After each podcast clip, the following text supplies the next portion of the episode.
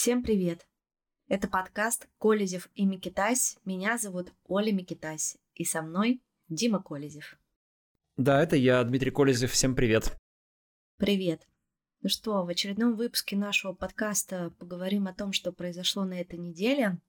А, было два события, которые мы хотим обсудить. Основных — это обращение Путина к Федеральному собранию и, если можно так сказать, долгожданные похороны Алексея Навального. Вот мы пишемся с тобой в пятницу. Так сказать нельзя. Плохое слово, мне кажется, ужасный эпитет для похорон. Ну, это да, но если учесть, что было в течение этих двух недель, э, с 16 февраля, то, знаешь, для меня, наверное, за этот промежуток времени они были действительно долгожданные. Тут я думаю, что многие слушатели меня поймут. Давай, с чего тогда начнем? С какой темы? Ну, давай с похорон, наверное. Они буквально продолжаются еще практически, то есть формально уже закончились. Вот мы записываемся в 18 по Москве в пятницу. А, в 17.00 закрыли кладбище а, на вход, и не все успели попрощаться. Вот. Ну, вообще, как известно, наверное, нужно предысторию напомнить. А, сначала долго не отдавали тело, и требовали от матери Алексея Навального, от Людмилы Навальной, чтобы прощание прошло в закрытом режиме, то есть буквально семья попрощалась, похоронили э, и все. Э, они от этого категорически отказывались, э, не пошли тут ни на какие переговоры, ни на какие условия власти. Э, им в итоге отдали тело после довольно существенного обществен... общественного давления. Многие люди призывали перестать, э, ну, какую-то вообще отвратительную совершенно игру, дать нормально попрощаться с, с человеком и его близкими, родными. И, и да, его сторонникам, и вообще, как бы, ну, всем людям, которым, для которых он был важен. Таких людей немало. И в конце концов тело отдали. Но, видимо, выбрали э, такой путь, что как бы мы не будем, ну, чтобы не выглядеть уж совсем какими-то вурдалаками э, и отвратительными людьми, мы не будем там настаивать на какой-то закрытой церемонии, запрещать совсем похороны Навального, да, но мы их э, постараемся организовать так, чтобы э, они прошли как можно более локально, что ли. То есть, чтобы они не превратились в какое-то по-настоящему масштабное политическое событие. Многие сравнивают с похоронами Андрея Дмитриевича Сахарова, да, вот сейчас там сейчас фотографии публикуют, на которые там пришли сотни тысяч человек, и это был такой ну вот, э, важное как бы какое-то общественное событие, которое какую-то эмоцию создало определенную в обществе, и эта эмоция там сыграла роль в свои годы. Вот этого, видимо, не хотелось повторить. И Но поэтому... кажется, это повторилось. Я вот сегодня 4 часа смотрела. А, мы пишем наш подкаст 1 числа вечером, 1 а, марта, и я 4 или 5 часов я была у компьютера и смотрела прямую трансляцию, и это было до слез. Это огромное количество людей пришли, не побоялись, несмотря на все запреты, ограничения, репрессии, а было бы еще больше. А это еще Ну, в том-то и дело, да. Я думаю, что э, надо думать о том, как, каким бы это могло быть. Могло бы быть, конечно, в разы более в разы масштабным больше. и значимым. То есть, если мы представим, что власть бы не играла во все эти дурацкие игры, напомню, что там не дали зал для прощаний, да, и по сути негде было прощаться. То есть было отпевание в небольшом храме в Марина, э, в родном районе э, Алексея, и и прощание на кладбище, которое еще и закрыли в 5 часов вечера, потому что все, типа, извините. Вот. Представим, что этого... Плюс там полицейские кордоны, понятно, задержание людей и все, все прочее, все как, все как обычно. Ну, не жестили, по крайней мере, вот до, до конца официальной части с задержаниями, там несколько человек задержали, но все равно, как бы, понятно, что все это ограничивало. Просто представим, что, например, э, тело бы вовремя отдали, не, не чинили бы никаких препятствий и удалось бы найти, э, организовать траурный зал в центре Москвы. А, может быть, организовать это прощание в субботу или воскресенье, да, чтобы у людей была возможность там не уходить с работы, не уходить с учебы а, и прийти в центр Москвы. Кто-то мог бы спланировать поездку из других городов, из Подмосковья или из прилегающих регионов. Мне кажется, ну, я, я если бы был в России, я бы, наверное, постарался, и жил бы в Екатеринбурге, я бы постарался из Екатеринбурга прилететь. Вот сегодня Евгений Ройзман прилетел, например, в Москву. А я думаю, что многие люди из своих городов э, захотели бы сделать то же самое. Да, потом, значит, э, ну, раз это такое большое мероприятие, организовать траурное шествие по одной из центральных улиц, перекрыть ее по такому случаю и, там, не знаю, по тому же проспекту Сахарова или еще где-то организовать э, большое шествие и траурный митинг, на котором могли бы выступить э, соратники Алексея, которые вот в этой параллельной реальности, которую мы обсуждаем, не должны быть сейчас там изгнаны и находиться под 20 э, статьями Уголовного кодекса. Близкие Алексея, напомню, что ни его жена не смогла присутствовать на похоронах, да, из соображений безопасности, потому что она справедливо опасается за свою свободу и за свою жизнь. Она сказала, что она продолжит дело Алексея Навального, теперь она мишень. А не его дети, которые тоже не поехали э, в Россию, только его родители, которые оставались все это время в России, э, похоронили своего сына. Вот. Ну, то есть вот просто представим, а, и, наверное, если честно, у такого мероприятия, опять же, если мы про какую-то параллельную реальность нормальной России говорим, была бы трансляция на государственном телевидении. Потому что, извините, я нахожусь в Португалии, а, очень далеко от России. Я сегодня прихожу в, на обед в, а, в кафе, где я обычно обедаю, а там, извините, CNN Португалия показывает похороны Навального. А, как бы, а, извините, а в России какой-то телеканал, кроме «Дождя», вещающего в YouTube, показывал похороны Навального, да, вот в прямом эфире картинку оттуда. Ну, как бы в Португалии показывают ребят, а в, для России это типа неважное событие, что ли? Вот, то есть, э, конечно, власть, э, ну, сделала все, чтобы минимизировать масштаб, отча... им это удалось отчасти. Реально могло бы быть, конечно, в разы больше. А, но и так пришло очень много людей, и большое им спасибо а, всем этим людям, и они прощались, что называется, из-за себя, из-за того парня, потому что гигантское количество людей уехало из России и не могло там присутствовать, огромное количество именно сторонников Алексея Навального уехало, ведь э, э эта политическая группа в первую очередь эмигрировала. Самые, да, подверженная в основном все уже объявлены экстремистами. Да не обязательно даже обычные люди, которые там не политические активисты, да, а просто, не знаю, айтишники, предприниматели. Многие из них симпатизировали Алексею Навальному, потому что связывали с ним демократические э, изменения, которых они mm-hmm. желали в России. Вот. Эти люди в первую очередь разъехались и уехали в ту же Европу там, или в другие страны, потому что ну, им просто не нравится то, что происходит в России, они категорически против войны и происходящего. Эти бы люди, конечно, тоже пришли на похороны. Это, скорее всего, сотни тысяч людей, э, в первую очередь из крупных городов, из той же Москвы и Петербурга, Петербурга, они бы тоже были на похоронах, но вот они сейчас находятся за границей. А, так что, в общем, большой респект и уважение тем людям, которые остались в России, которые сходили на похороны Алексея. А, ну, в общем, я думаю, что мы все сегодня, благодаря там разным трансляциям, были как бы душой а, в этом месте, на этом московском кладбище. Да, спасибо большое. Я тоже присоединяюсь к Диминым словам. И э, это, это, конечно, невероятно просто смотреть на весь этот процесс, на похороны в онлайне, параллельно с этим читать чаты, видеть фотографии, что там происходит. Э, я не знаю, у меня чуть сердце, если честно, не разорвалось, когда я увидела фотографии из храма, где Навальный э, лежал в гробу. Э, вот в этот момент, я не знаю, видели наши слушатели, зрители эту фотографию. Мне кажется, это просто это что-то с чем-то. Ну, я даже я думаю, не могу что... свои эмоции описать, видите. Я думаю, что многие видели, конечно, понятно, почему эмоции, потому что мы впервые увидели тело. Да. А, мы же так устроены, люди, да, что как бы мы уже рационально понимаем, что человек умер, да, уже все, как бы сто процентов, там все подтвердили, да. Но пока ты своими глазами не увидел а, труп, ну, да. то как бы ты Наверное. все равно как-то вну, внутри ты эмоционально еще до, ну, не совсем это принял, вот, и, и отказываешься где-то на иррациональном уровне в это поверить, да, когда видишь все, человек лежит в гробу, то, ну, в общем, в общем, все. Угу.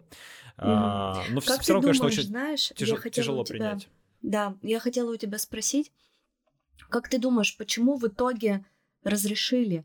Ведь, ну, могли и не разрешить. И как бы, ну и что, и что мы могли им противостоять, ну, чем, как бы какие у нас э, аргументы, какие у нас права, у нас нет никаких прав, да, и, ну, почему они пошли в итоге на такой шаг? Чтобы что? Ну, я, дум...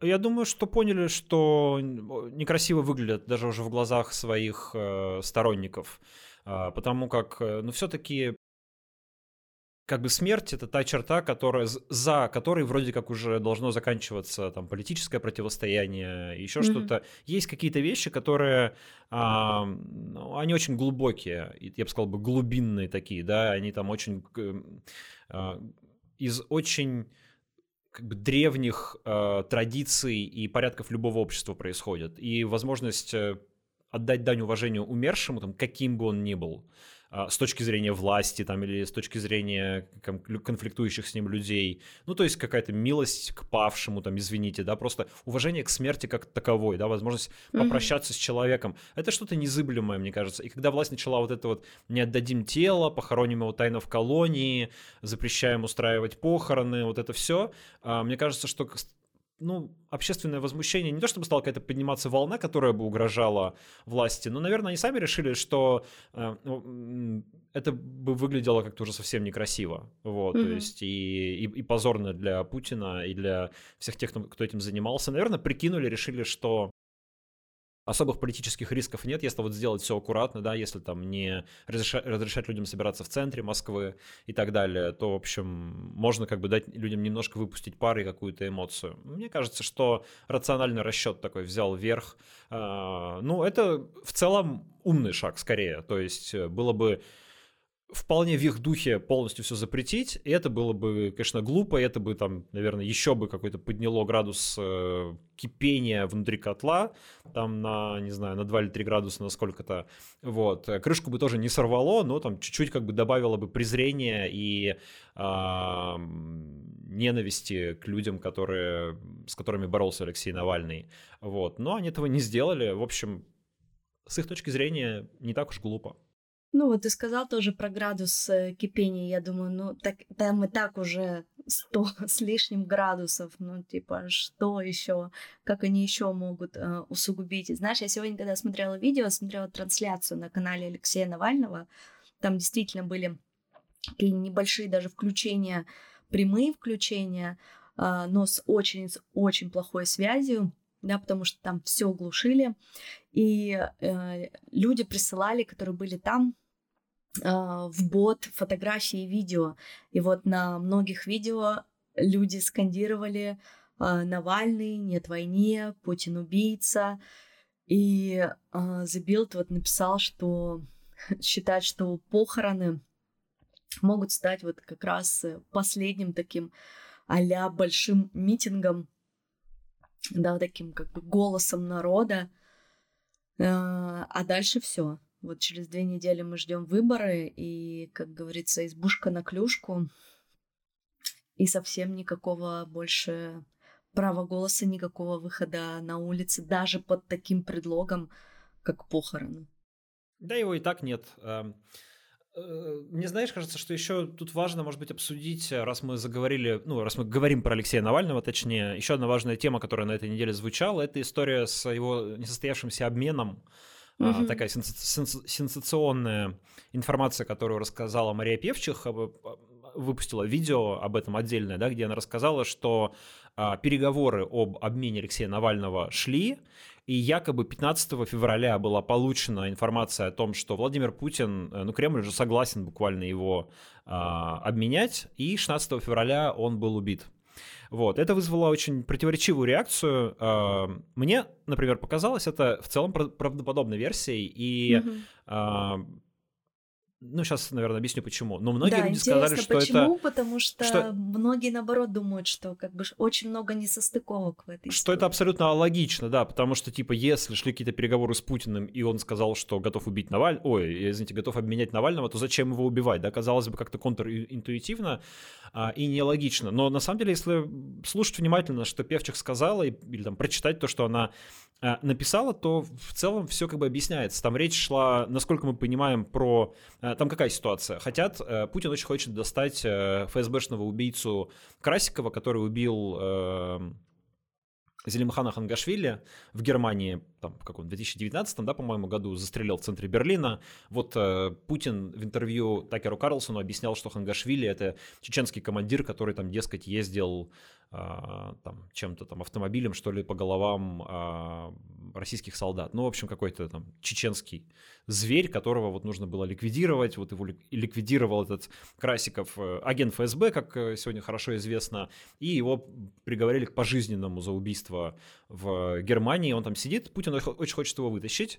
А, по какой-то причине, не знаю. Ну, вот, видимо, это какая-то ФСБшная, типа, угу. не знаю, как сформулировать какое слово, ну, типа, дело принципа, да, какое-то Спасти вот, наверное. своих, как говорит, своих спасти, не бросаем. Спасти своего, да, человек же какое-то задание выполнял. Он там угу. а, насколько я помню историю, он довольно тупо попался, он там пытался уехать на велосипеде, э, что-то, короче, его там какие-то чуть ли не подростки задержали. Вот какая-то была совершенно смехотворная история, как э, в итоге его схватили, ну или точнее подро подростки помогли там его, по-моему, схватить какие-то играющие в парке. Mm-hmm. Вот. А, да, в, общем, а, короче говоря, а, наверное, подразумевалось, что он должен был скрыться, а не то, что он должен был оказаться в тюрьме. Но он оказался в тюрьме. Вот. Его надо оттуда вытаскивать. Наверное, это какое-то очень там дело чести для Путина. Он хочет вот, э, и может быть для ФСБ вообще, да, и он хочет, он, может быть, обещал ФСБшникам, что он это сделает на какой-нибудь mm-hmm. закрытой коллегии. Вот он его вытаскивает. Но проблема в том, что с немцами неким меняться, как бы, да, то есть нет каких-то известных там немецких граждан, которые были бы задержаны mm-hmm. э, и находились бы в российских тюрьмах, но есть американские граждане, значит, э, и есть, как мы знаем, э, Эван э, Гершкович, да, Пол вот Уиллан. недавно, да, Пол Уиллан, недавно была задержана Ксения Карелина в Екатеринбурге, э, и ну, вроде как есть какой-то обменный фонд, но проблема в том, что э, Красиков-то сидит не в США, а, а, а в Германии. Угу. И вот насколько мы понимаем, шел диалог между США и Россией. Россия пыталась сказать США, вот вы, вы же там имеете влияние на Германию, да, вот вы на, как на них там повлияйте, чтобы они Красикова обменяли. Но, видимо, по всей видимости, в этих переговорах э, Германия сказала, что она Красикова готова менять на Навального. Мы помним, что Алексей Навальный эм, был в Германии, ну, после отравления, к нему там Ангела Меркель приходила. А, в общем, отношение немецкой политической элиты, немецкого эстеблишмента к Навальному лояльны. Они считают его, ну, не то чтобы своим, но как бы человеком, который им там понятен, видимо, которому они симпатизируют, который отчасти связан с, Гер- с Германией и так далее. Вот. И э, они, видимо, решили, что можно, э, нужно договариваться об обмене Навального. И появилась вот эта вот конфигурация, что мы там меняем, видимо, как-то по какой-то сложной схеме, а, и американцы участвуют, и немцы участвуют, и Россия участвует, и отдает э, не только э, вот этих американцев, но, и отдает как, как бы Германии Навального. И, видимо, эти переговоры сдвинулись, но тут логика как бы заключается в том, что Путин очень не хочет выпускать Навального. Он считает, что Навальный на свободе даже в эмиграции для него может быть опасен. И он, как бы так как переговоры уже идут, решил просто эту, э, эту часть э, сделки как бы исключить, да, то есть сделать так, чтобы разговаривать о Навальном было вообще бессмысленно. Угу. А это можно сделать только одним способом, убив Навального. Вот, Навального не стало, и теперь как бы, ну, так как переговоры уже есть, а они уже идут, есть как есть э, видимо, у Кремля надежда, что в итоге все-таки удастся обменять а, потому что, ну, это теперь произойдет не сразу, конечно, там так не получится сразу после смерти а, Алексея там, договориться снова с немцами, наверное, теперь будут какие-то там обиды, непонимания и так далее, но Путин, скорее всего, будет поднимать руки и говорить, так я же его не убивал, он же сам умер, но мы же уже почти договорились, вот давайте как-нибудь mm-hmm. дальше договариваться. Ну, видимо, такая логика. Я согласен, что здесь есть как бы вот этот вот такой немножко, стра- ну, чуть-чуть странноватый момент, но мне, как бы, как, как объяснить, в, в таких конфликтных взаимоотношениях а, и во взаимоотношениях стран, которые находятся почти в состоянии войны, да, и которые считают друг друга противниками, очень много парадоксальной логики и парадоксальных действий. Вот э, я уже рекомендовал, по-моему, в нашем подкасте книжку Эд Эдварда Лютвака «Стратегия, логика войны и мира». Она вся посвящена тому, что э, не пытайтесь понять э, войну и международные отношения, конфликтные отношения с точки зрения а, обычной логики, да, там всегда действует парадоксальная логика, она всегда контр, она часто контринтуитивна, а, и она не похожа на обычную житейскую логику, да, там действуют, а, действуют совершенно другие принципы, потому что там ты всегда имеешь дело с противостоящим тебе активным противником, вот, поэтому там не ко всему стоит подходить как бы с нашей обычной житейской призмой. Так Это что мне, знаешь, в целом... Э, да, что сейчас напомнила, добавлю, пока не забыла перед тем, как начала, началось полномасштабное вторжение, да, многие там говорили о том, что это может случиться, и таких людей называли городскими сумасшедшими, да, типа это нелогично. А, и вот как бы как раз вот про эту историю тоже, что тут логику надо отключать, да, или использовать вот, как ты сказал, совершенно другую логику. Ну, в, в, вроде того, да, вроде того. И тут, конечно, еще есть э, вероятность того, что мы еще не знаем каких-то деталей этой истории. То есть, mm-hmm. что мы вот какую-то часть знаем, а что-то мы еще не понимаем. Может быть, были еще какие-то другие условия. Может быть, какие-то были дополнительные факторы, которые существенно влияли, но мы просто не в курсе этих факторов. А когда эти э, кусочки мозаики станут нам известно, все сложится. Пока вот так. Ну, там еще интересный нюанс, что якобы Роман Абрамович участвовал в этих переговорах, передавал Путину а, вот эти предложения. Ну, пока и сразу бросились некоторые это опровергать, в том числе Алексей Венедиктов э, говорил, что это не так, что вот там по его информации, видимо, от Пескова, э, что это недостоверно, что такого не было, но э, как всегда команда Алексея Навального здесь обвинила Венедиктова в том, что он лжет, в том, что Кремль лжет, поэтому угу. кому здесь верить? Выбирайте сами. Но мне версия Марии Певчих, в общем, кажется вполне э, заслуживающей права на существование. То есть я ее не отметаю как какую-то совсем невероятную. Мне кажется, что она э, ну, объясняет теоретически, почему Алексей Навальный был убит. Я лично мало сомневаюсь в том, что он был убит. Я не очень верю вот в смерть от естественных причин, там подорвали здоровье, и он вдруг возьми и умри. Нет, мне в это слабо верится. Давай тогда переходить к следующей теме. А, это обращение Путина к Федеральному собранию. А, значит, его транслировали в кинотеатрах, его транслировали на билбордах. А, вчера мне знакомая отправила видео, где она идет по улице Вайнера в нашем с тобой родном Екатеринбурге, и там из динамиков – тоже послание Путина. В общем, какой-то прям Оруэлл, но самый настоящий. А, я смотрела кусочками, целиком я его не смогла посмотреть. Да, и не посчитала, если честно, нужным. А отметил ли ты для себя вот что-то действительно важное, что ты хотел бы сказать э, сейчас в подкасте, что, возможно, как-то кратко, да, я видела, что у тебя вышел уже э, на YouTube ролик про это. Ну и для наших слушателей, может быть, кто-то еще не посмотрел его. Да, а, вышел ролик на YouTube, еще у нас завтра выйдет э, на YouTube с беседа с экономистом Игорем Липсицем, где мы говорим про а, ну, про послание, в общем, и тоже про какие-то его важные моменты.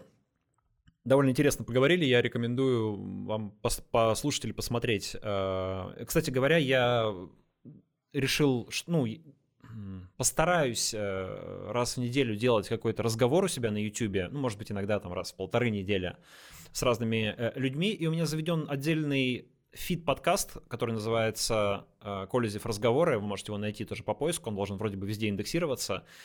Я постараюсь туда выкладывать аудиозаписи вот этих разговоров, ну, просто дорожка аудиоролика, вот Липсиц там тоже будет выложен, так что можете в виде подкаста послушать.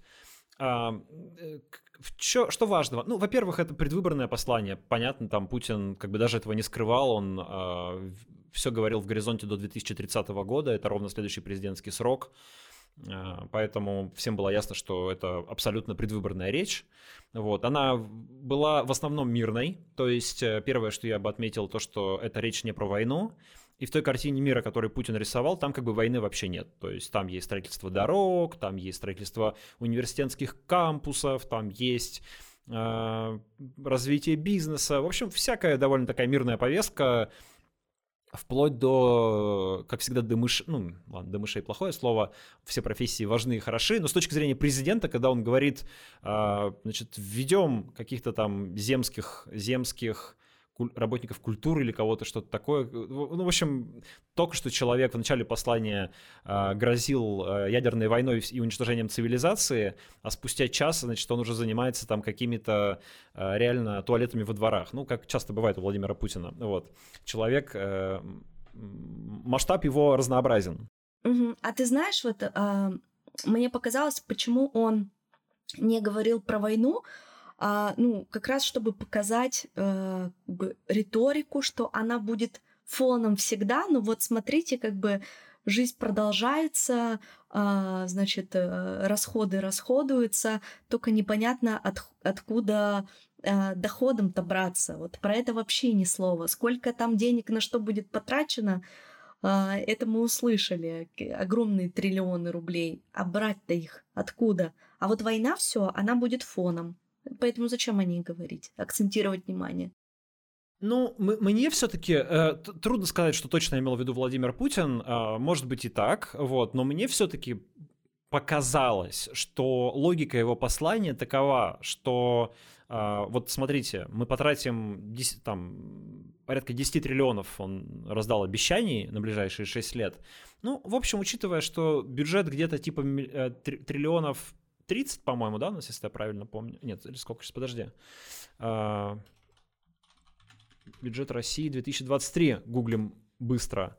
А, ну да, 32 триллиона, я не ошибся. Вот. А, в принципе, значит, если мы где-то там 11-12 триллионов у него этих обеща обещаний, если мы разделим на 6 лет, получим по 2 триллиона в год, ну, это как бы не... Э, это много, но это не какие-то супер гигантские деньги, которые прям вот совсем неоткуда взять, я бы так сказал. Хотя mm-hmm. вот мы тоже говорили с экономистом Липсицем, он сказал, что, ну да, не, непонятно откуда брать деньги, потому что, извините, экспорт падает, доходов-то никаких нет, а откуда все это собираются брать? Видимо, печатать деньги. Возможно, вот, но это не то, чтобы, знаешь, при бюджете 30 э, триллионов он пообещал еще откуда-то взять э, еще 30 каждый год, да, так, такого нет, такой диспропорции.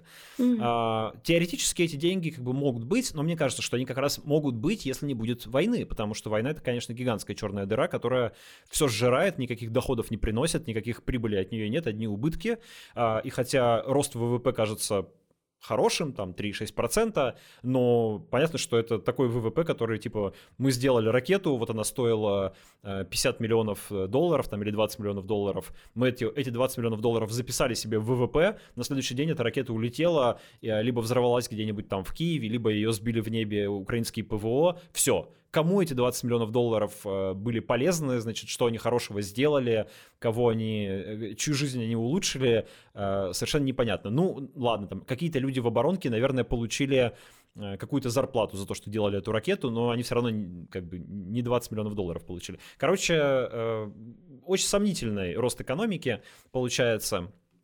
И в перспективе-то как бы вроде, да, действительно неоткуда взяться большим доходом.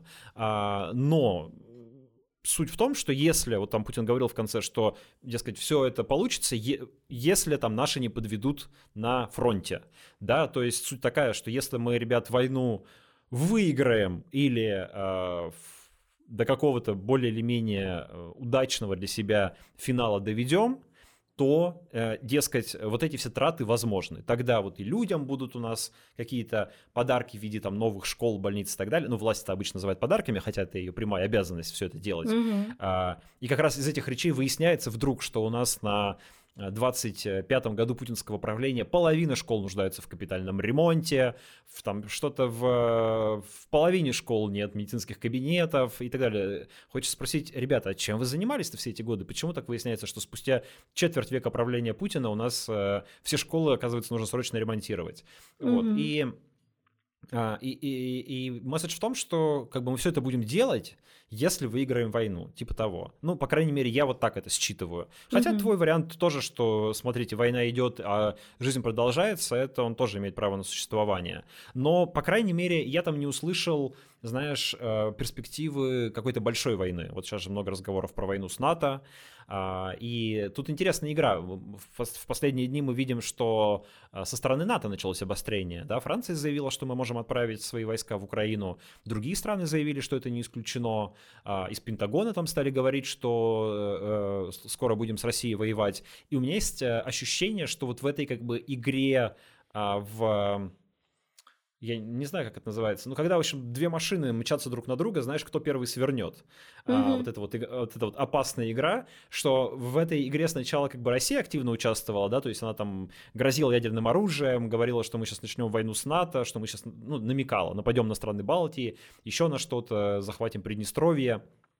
и так далее. А тут как бы на газ нажали с другой стороны. Э, э, западная машина тоже поехала навстречу российской и стала с той стороны стало звучать, хотите войну с НАТО, ну будет вам скоро война с НАТО, и тут сейчас уже вопрос, кто первый свернет, да, потому что Россия сейчас, Россия Э, доминировала в такой агрессивной риторике, а тут вдруг агрессивная риторика началась с западной стороны. И пока, если честно, видится даже некоторая растерянность, мне кажется, со стороны российских спикеров, типа, это же мы э, привыкли быть плохими парнями, а что это нам-то теперь тоже грозят каким- ну, какими-то да. конфликтами?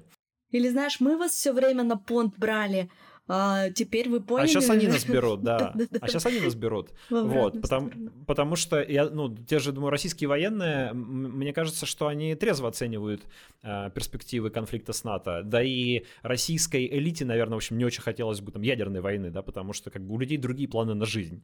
Даже mm-hmm. в санкционной России как-то жить приятнее э, без ядерной войны, чем с ядерной войной. Вот. Э, и поэтому, в том числе, мне кажется, послание Путина, что не, мы так как бы воевать вообще не хотим, мы не собираемся. Мы готовы договариваться с Соединенными Штатами по вопросам стратеги- стратегической стабильности, как это называется, а, ну, то есть как-то примириться, да, вообще, если учтут наши требования по безопасности. Я думаю, что в переводе на русский это обозначает, если дадут нам оккупировать то, что мы хотим в Украине, а, и отстанут от нас. Ну да, но при этом он не забыл упомянуть и про кинжалы, и про э, сарматушку, значит, свою. Ну, это любимую. традиционно. Это, слушай, вот в отличие от послания 2018 года, когда этому было посвящено половина послания, показывали эти мультики с летящими на штат Флорида раке... боеголовками, в этот раз это было вот прям два абзаца. Вот у нас есть угу. Посейдон, вот у нас есть Сарматы, вот это мы все ставим на боевое дежурство. Но какая речь Путина большая в последнее время без этого обходится? То есть мне кажется, что это такое дежурное напоминание, угу. ну, во-первых, собственным, э, собственным внутренней аудитории, да, что вот мы эгегей, покажем Кузькину мать, в общем, у нас там ядерное оружие, и мы непобедимы поэтому. Вот, с другой стороны, ну, конечно, сигнал США, что мы-то тоже готовы подниматься дальше по лестнице эскалации, и все это можно закончить, ребят, если договоримся, да, давайте не будем устраивать э, гонку вооружений. Но в общем объеме послания это было, типа, не знаю, 3%. Вот, это, вот именно mm-hmm. вот эта вот ядерная агрессивная риторика. А все остальное, как бы, как мы собираемся э, объекты культурного наследия сохранять, э, строить скоростные дороги и все такое прочее. Это вообще не военная повестка. А как ты воспринял его месседж о том, что военные э, станут новой элитой России? Это самое интересное в послании, на мой взгляд. То есть это вот его финальная часть, а, кто, кто не слышал, там суть такая, то что Путин подчеркнул, что вот есть э, участники СВО, с которыми он встречается, и он считает, что это вообще лучшие люди в России, что они самые надежные, самые верные, самые замечательные. И вот этим людям не жалко передать по наследству Россию, они ее сберегут. А, как бы он обозначает тем, что какой-то, возможно, преемник или какой-то институт, которого он выберет преемником, будет связан с этой средой. А, и одновременно сказал, что вот те люди, которые в 90-е набили карманы, это не элита, а вот эти люди, вот это вот настоящая элита. Что подводит нас к мысли, что мы присутствуем при, скорее всего, мы присутствуем при... Это была заявка на передел э, ресурсов сейчас попытаюсь обрисовать картину. Ну вот Путину досталась в конце 90-х страна, которая как бы, была сформирована Ельциным, и ресурсы были в ней перераспределены при Ельцине. Многое досталось там знаменитым олигархам, типа Потанина, Дерипаски, Абрамовича и так далее. 25 mm-hmm. лет Путин строил другую Россию, и в ней ресурсы тоже перераспределялись. Появились всякие Ротенберги, Тимченки, Сечины, там государственные олигархи. Олигархов в 90-х немножко потеснили, но они продолжают как бы существовать. Вот. И э, вот Путин дошел до какого-то, до какой-то ситуации, когда значительная часть ресурсов в стране контролируется его элитой, вот этими всеми Ротенбергами, силовиками, всякими там генералами, а, которые так или иначе контролируют mm-hmm. значительные куски бизнеса. Его приближенным кругом. Активов и, и ресурсов, mm-hmm. да. Ну или тем, кому он доверяет. Там, mm-hmm. Одноклассники, э, сестры, братья. Не, не обязательно. Ну, я бы сказал, бы просто силовая среда. Чекисты, угу. там, в основном питерские чекисты, но не только они. Вот. А, значит, э, и есть вот теперь вот эта вот, э, так сказать, молодая шпана связанное со специальной военной операцией, а, которую Путин, видимо, действительно ну, пытается как-то из нее сформировать какую-то новую элиту а, для того, чтобы на нее отчасти опереться и для того, чтобы зафиксировать, э, сделать более долгосрочными те изменения, которые он произвел в стране, ну, грубо говоря, чтобы не так просто было откатить назад, да, чтобы, когда Путин помрет, э, чтобы Мишустин не выскочил и не сказал, ой, это была война Путина, а не война России, давайте быстро мириться и жить по-старому, да, mm-hmm. потому что если к тому времени у тебя будет, там, не знаю, а, четверть министров, ветеранов СВО, значит, где-нибудь там в Госдуме будут сидеть сплошные ветераны СВО, в какие-нибудь губернаторы будут ветераны СВО, главы госкорпорации будут какие-нибудь mm-hmm. ветераны СВО. Я поняла, есть... чтобы все было в руках военных по максимуму сконцентрировано, не в руках это... бизнесменов условно. Понимаешь, это, это, это не военные даже, это другое немножечко, это не кадровые военные, да, это не mm-hmm. как раз не армейцы, которым Путин не очень доверяет, а это, это, это могут быть вообще люди на самом деле любые, потому что что э, он ведь говорил не только про воинов, да, он говорил и про тружеников, то есть на самом деле это просто люди, которые, э, ну так или иначе как-то поучаствовали во всей этой э, агрессии против Украины. Это могут mm-hmm. быть какие-то чиновники, которые поработали на оккупированных территориях, э, это может быть условный какой-нибудь брат Рамзана Кадырова, который туда съездил, значит, и э, снялся в ТикТоке, да, и получил за это медаль, но теперь он как бы ветеран СВО с э, удостоверением, и поэтому можно ему какой-нибудь отдать завод там или еще что-нибудь.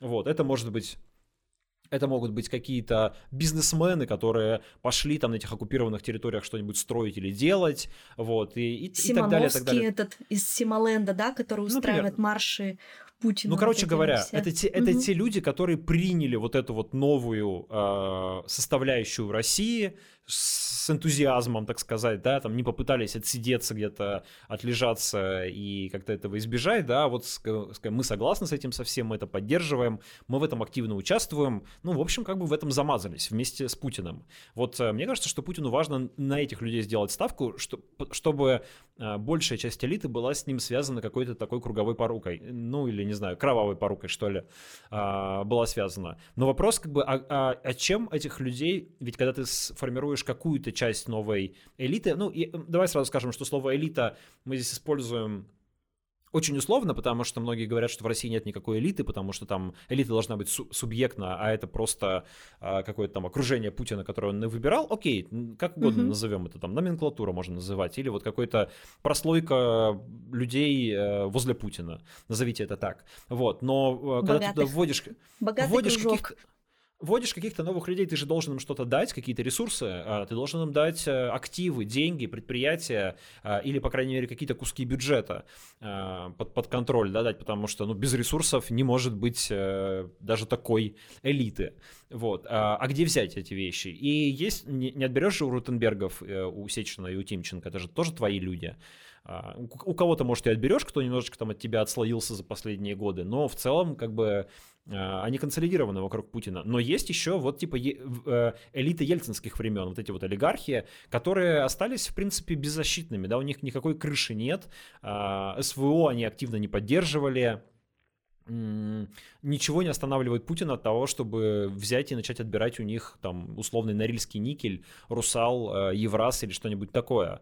А, и мы уже видим, что это происходит, потому что вот в Челябинске и, и в Свердловской области три крупных завода забрали у а, предпринимателя Юрия Антипова, члена списка Forbes, его самого арестовали. Три огромных заводов, Челябинский электрометаллургический комбинат, Серовский завод ферросплавов, не маленькие предприятия. Человек получил их э, ну, они были приватизированы в 90-е годы, и вот теперь это все откатили назад, забрали у государства, самого бизнесмена посадили. Ну, классический передел собственности. Теперь, вероятно, их продадут с торгов, и там, наверное, их по какой-нибудь очень выгодной цене купит вот кто-нибудь... Э- Условный Рамзан Кадыров какой-то. Условный Рамзан Кадыров, да. Может, это как-то будет чуть-чуть по-другому выглядеть, конечно, нам сейчас пока сложно сказать, потому что я не очень верю, конечно, что значит, какие-то там простые парни из окопов сейчас пойдут выучиться на а, курсах у Кириенко и получат губернаторские посты. Примерно так это Путин описывал в своем послании. Я думаю, что, конечно, это, а, ну, так сказать, э, для наивных э, граждан такая предлагается трактовка, да, и, может быть, это должно дополнительно мотивировать людей идти в эти самые окопы в надежде, что потом им что-то перепадет. Ну, может быть, не губернаторство, но какое-нибудь муниципальное депутатство или что-нибудь такое. Вот. Но я думаю, что во многом это будет профанацией. Э, будут э, ну, мы потом узнаем, что, оказывается, ветеранами СВО там были какие-то странные люди, а, которые, может, никогда ни в каких окопах и не были. Там съездили, какую-нибудь гуманитарную помощь отвезли, сфотографировались с автоматом. Вот, это как бы позволяет э, поставить галочку и сказать, что вот смотрите, я тоже, тоже э, боролся за, как это Путин называет, за безопасность нашей страны. Да, он же повторяет, что это не мы начинали, не, не мы начали войну, и мы на, ни на кого не нападали, продолжает э, утверждать он. Хотя, на всякий случай, давайте проговорим, что война э, агрессивная, захватническая, начата Россией, начата Владимиром Путиным, э, и как бы он ни пытался представить это по-другому, никуда от этого не деться. И люди, которые в этой войне соучаствовали, они соучаствовали в агрессии. И рано или поздно история все расставит по своим местам. Да, и вот э, сейчас мне как раз вспомнилось... Что буквально несколько дней назад э, был день дезертира. Я подписана на проекты Дети леса, постоянно читаю их истории, смотрю различные ролики, когда они рассказывают о своих героях. И оказывается, за год в 10 раз выросло количество дезертиров. Представляешь, вот Вот, кстати, про, цифра. Про разговоры на моем канале мы на следующей неделе как раз будем с Григорием Свердлиным из «Идите Класс. лесом» разговаривать. Вот, будем говорить тоже про феномен дезертирства, всякие такие истории, про них говорить, про возможную новую волну мобилизации будем говорить, как к ней подготовиться, что делать. Э, не исключено, что после мартовских выборов она все-таки случится, поэтому приходите послушать. Это будет, наверное, стрим в онлайне, так что, может быть, и на какие-то вопросы Григорий поотвечает онлайн. Здорово. Даже я приду. Я с Гришей здесь познакомилась э, в Тбилиси еще там, полтора года назад, как только сюда мы приехали. Вот, кстати, через неделю уже будет два года, как мы эмигрировали из России, когда думали, что это будет всего на несколько месяцев, а оказалось, что вот. Ой, точно. Я кстати, я, кстати, забыл, ведь действительно, у меня 28 февраля было mm. двухлетие, двухлетие отъезда. Я даже забыл про эту дату совершенно. Ну, поздравляю привык. вас, Дмитрий. У меня 9 марта, у меня еще через неделю вы меня будете поздравлять. Не знаю, можно ли с этим поздравить. А, так, ну что, у нас а, конец выпуска уже. Мы почитаем с тобой комментарии с прошлого выпуска, наверное, и Давай, перейдем... если честно, их, если честно, я не смотрел, но если ты смотрела, то А Давай. вот я уже открываю буквально.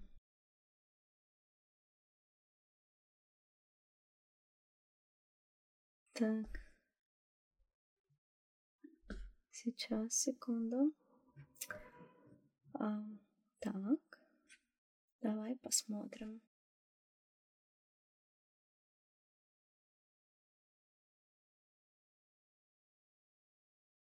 Вот нам пишут, что в издательство Freedom Letters под руководством э, Григория Урушадзе выходят переизданные книги «Не последние слова». Там собраны речи политзаключенных, в том числе Алексея Навального на судах. Да, есть такая книга, я ее видела у нас в Тбилиси. И спешу напомнить, что у меня же есть подкаст, который мы с командой волонтеров выпускали э, летом 2023 года. Там у нас последние слова политзаключенных собраны за сто лет, и последнее слово Алексея Навального тоже есть. Так. Кто его, кто его читал, кстати? Его читал Лёш Пономарев, а, редактор «Холода», ведущий подкаста а, «Кавачай». Я его недавно переслушивала. Начинаю каждую субботу с вашего подкаста. Помимо возможности послушать похожие с моими переживаниями, для меня переживания для меня это еще отчасти способ поддержать связь с домом. Я тоже из Екатеринбурга.